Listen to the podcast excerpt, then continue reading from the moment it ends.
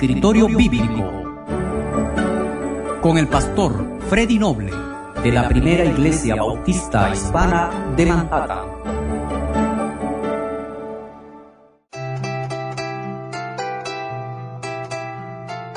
Romanos capítulo 15, verso 13. Dice la escritura, y el Dios de esperanza os llene de todo gozo y paz en el creer para que abundéis en esperanza por el poder del Espíritu Santo. En este capítulo de la carta a los romanos, Romanos capítulo 15, verso 13, pero en el capítulo completo, el apóstol Pablo se refiere a Dios de varias maneras. Por un lado, él se refiere a Dios como el Dios de la paciencia y la consolación. Eso quiere decir que Dios es el Señor que pacientemente eh, nos llama, nos busca, pero al mismo tiempo cuando dice que es el Dios de, de la consolación, está diciendo que Él nos consuela, que en Él encontramos consuelo en nuestras tribulaciones. Luego en el versículo 33 del mismo capítulo 15, él se refiere a Dios como el Dios de paz, el Dios de paz. Él dice, y el Dios de paz sea con todos vosotros, porque obviamente eh, al aludir a Dios como el Dios de paz, está diciendo que Él es la fuente de la paz, Él es el dador de la paz. Pero aquí en este verso 13 que hemos leído, el apóstol se refiere a Dios como el Dios de esperanza. Personalmente es uno de los títulos que, más me, gusta eh, leer y en el cual me, gusta más meditar en el Dios de esperanza. Él es el Dios de paz, Él es el Dios de, paciencia, Él es el Dios de consolación, Él es el Dios de amor, de misericordia, pero Él también es el Dios de esperanza. Así que al pensar en Dios de, de esa manera, como el Dios de esperanza, pensamos que en el Señor siempre hay esperanza. Hay una actitud de expectativa futura, una actitud de expectativa futura del bien que Dios nos hará,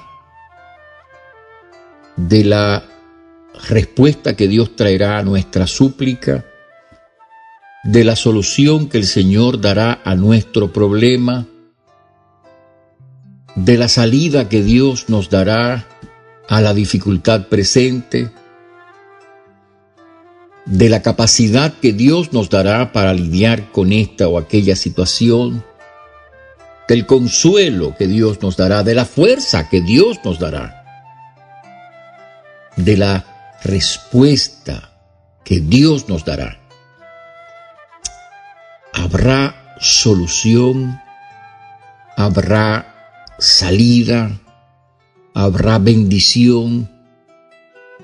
Podemos mirar el futuro como, como algo que estando en las manos de Dios tendrá visos de bienestar, tendrá visos de, de bendición, de respuesta, de solución, de ayuda. Dios es el Dios de esperanza. Satanás a menudo obnubila, encierra, oscurece el corazón, la mente. Y es como si hubiese un, una, una nube negra en nuestro corazón, en nuestra mente, una oscuridad sin salida y solución, pero eso es obra del diablo, es obra de Satanás. Más bien en Dios hay esperanza, en Dios hay luz, hay esperanza, podemos esperar en el Señor. El Evangelio de Jesucristo es un mensaje de esperanza. Es un mensaje que tiene que ver con el pasado, porque perdona a Dios nuestros pecados pasados. Es un mensaje que tiene que ver con el presente, porque transforma el Señor nuestras vidas, pero también es un mensaje que tiene que ver con el futuro, con el futuro de Dios en este mundo. Nuestras vidas están guiadas por el Señor en este mundo, al mismo tiempo con el futuro final, el futuro final, el final de la jornada de esta vida, cuando al término de este caminar Dios nos abra la puerta a su gloria, a su presencia gloriosa. Entonces el Evangelio es un mensaje de esperanza y Dios es el Dios de esperanza. Dice el profeta Jeremías en un texto que mucha gente ha leído tantas veces y eh, ha, buscado encontrar en él respuesta, eh, consuelo. Eh, el Señor dice en ese precioso pasaje de Jeremías capítulo, capítulo 9, versículo 11 dice, porque yo sé los pensamientos que tengo acerca de vosotros, pensamientos de paz y no de mal, para daros el fin que esperáis. Así que pensamientos de paz, pensamientos de bien. Y la palabra allí paz es ese, ese término shalom que, que muchas veces hemos escuchado, que habla de ese bienestar integral que Dios nos da en Él, en el Señor, en Cristo.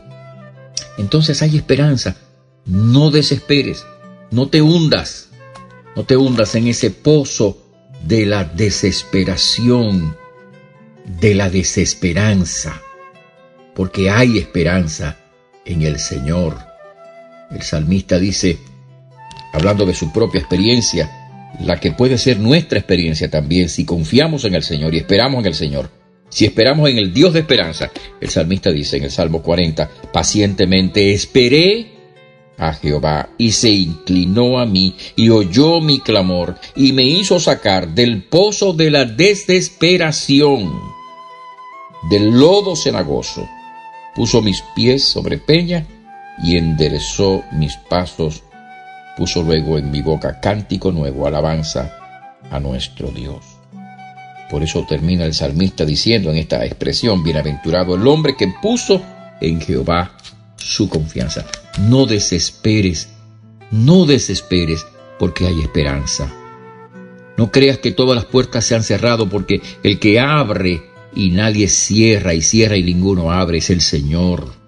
No pierdas esperanza, que si todavía no has visto respuesta, vendrá de alguna manera la palabra, la respuesta, la solución, la salida, la ayuda, la gracia, la consolación, la fortaleza, la paz, la provisión. Sí, Dios es el Dios de esperanza. En Él siempre tenemos esperanza. Podemos mirar el futuro con una actitud de seguridad, porque nuestras vidas están en el Señor, en el Señor de esperanza. Que Dios te bendiga y que esta sea tu experiencia también. Te ha hablado el pastor Freddy Noble. Dios te bendiga.